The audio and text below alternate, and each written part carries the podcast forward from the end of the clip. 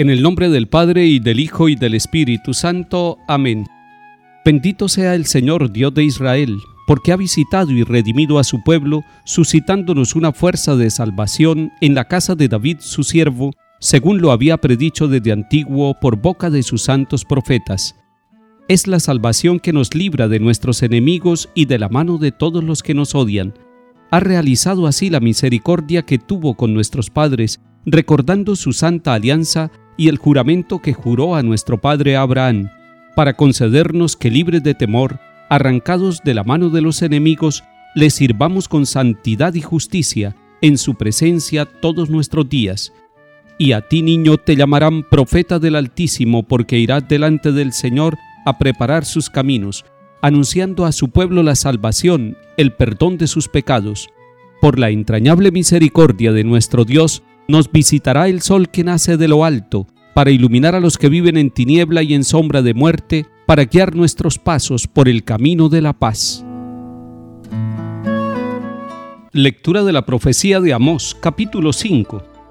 Busquen el bien, no el mal, y vivirán, y así el Señor Dios del universo estará con ustedes como pretenden.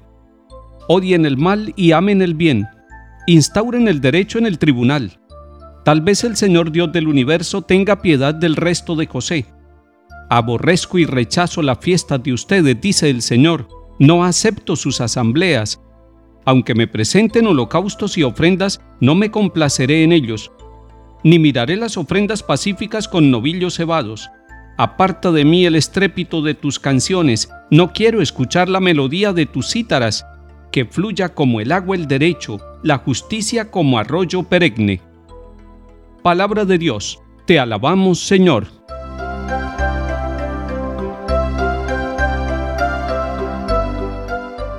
El profeta Amós está poniendo dos condiciones para que el Señor Dios del universo esté con los israelitas. Les está pidiendo primero que busquen el bien y no el mal, y que además instauren el derecho en los tribunales. Lo que le está pidiendo es algo muy concreto, le está diciendo busquen el bien, por el camino del bien siempre el ser humano se encuentra con Dios. Cuando una conciencia es limpia, cuando una conciencia es clara y sabe distinguir entre el bien y el mal, tiene la responsabilidad de elegir el bien. Así el bien nos traiga dificultades, así el bien sea más difícil lograrlo. Todos estamos llamados a seguir nuestra conciencia, a buscar el bien, y buscando el bien nos encontramos con el que es el sumo bien, con el que es la fuente de todo bien perfecto, que es Dios mismo. Así estará el Señor Dios del universo con ustedes, dice el profeta Amós.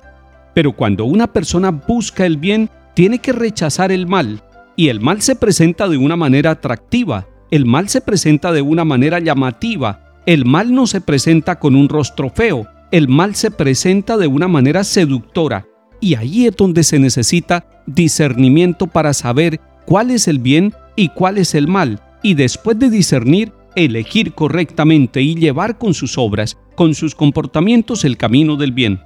Esto lo está diciendo Amós, mucho tiempo antes de Jesucristo el Señor en el Antiguo Testamento. Y después cuando el Señor viene a mostrarnos el camino, nos va a invitar también a que nosotros busquemos siempre las sendas del bien. Por eso cuando el joven rico le dice, Maestro bueno, el Señor le dice, solo hay uno que es bueno, que es Dios, para decirle, cuando uno busca el bien, cuando busca lo bueno, cuando busca la verdad, cuando busca la belleza, cuando busca la justicia, está encontrando el camino de Dios. Además, el profeta, en este capítulo 5, está haciendo una denuncia, está rechazando una doble moral en la vida de los dirigentes y de los poderosos y de los grandes de Israel. Ellos están viviendo un culto esplendoroso, están haciendo sacrificios, están cantando con sus arpas, están alabando al Señor con su canto, con su voz y con sus instrumentos, pero no están alabando a Dios en el trato con el pobre, en el respeto del derecho y de la justicia. Por eso es importante que el culto vaya unido a los comportamientos y a las actitudes. No podemos separar el culto de la vida. Digámoslo de otra manera, cuando una persona o una comunidad están orando y están en el camino de oración, debe mostrarse con sus actitudes, con su progreso, con el trato a los más débiles, a los más pobres. que se note en las relaciones sociales y por eso el profeta dice que fluya como agua el derecho y la justicia como arroyo perenne.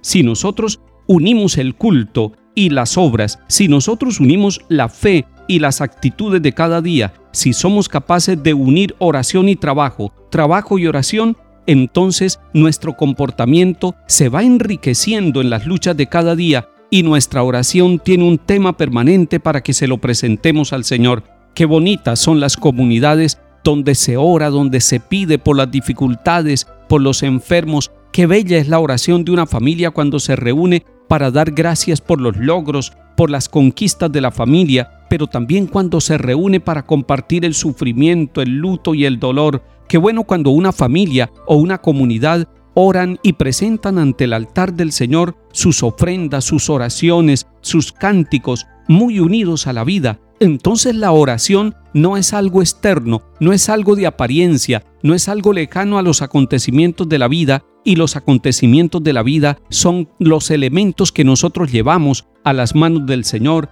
al altar, a la oración. Qué bonita es la Eucaristía, porque la Eucaristía recoge el pan y el vino, es decir, el trabajo de las personas, toda la actividad, la recoge y la presenta en el altar para que todas las obras de todos los que estamos trabajando en distintos lugares del mundo se convierten en ofrenda agradable al Señor y Él se nos da como pan de vida y de salvación en la Eucaristía para que nosotros transformemos el mundo, renovemos el mundo, lo construyamos con la fuerza del Cristo que se hace pan de vida y de salvación que se hace hermano nuestro y compañero de camino.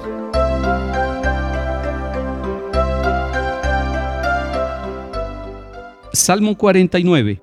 Escucha, pueblo mío, voy a hablarte. Israel, voy a dar testimonio contra ti. Yo soy el Señor tu Dios. No te reprocho tus sacrificios, pues siempre están tus holocaustos ante mí. Pero no aceptaré un becerro de tu casa, ni un cabrito de tus rebaños, pues las fieras de la selva son mías, y hay miles de bestias en mis montes. Conozco todos los pájaros del cielo, tengo a mano cuanto se agita en los campos. Si tuviera hambre no te lo diría, pues el orbe y cuanto lo llena es mío. ¿Comeré yo carne de toros? ¿Beberé sangre de cabritos? ¿Por qué recitas mis preceptos y tienes siempre en la boca mi alianza, tú que detestas mi enseñanza y te echas a la espalda mis mandatos?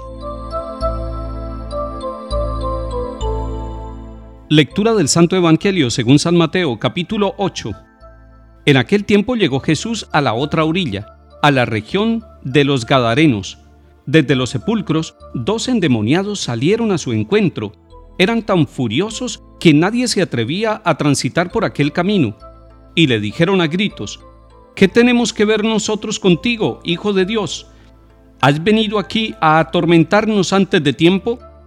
A cierta distancia una gran piara de cerdos estaba osando. Los demonios le rogaban, si nos echas, mándanos a la piara. Jesús les dijo, vayan. Salieron y se metieron en los cerdos, y la piara entera se abalanzó acantilado abajo, al mar, y murieron en las aguas. Los porquerizos huyeron al pueblo y lo contaron todo, incluyendo lo de los endemoniados. Entonces el pueblo entero salió a donde estaba Jesús y al verlo le rogaron que se marchara de su país. Palabra del Señor. Gloria a ti, Señor Jesús. Les propongo que miremos el último versículo del capítulo 8 de San Mateo.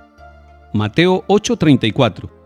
Toda la población salió al encuentro de Jesús y al verlo le suplicaban que se fuera de su territorio, que se fuera de su país, que abandonara su tierra y pudiéramos preguntarnos qué le pasa a los habitantes de la región de Gadara.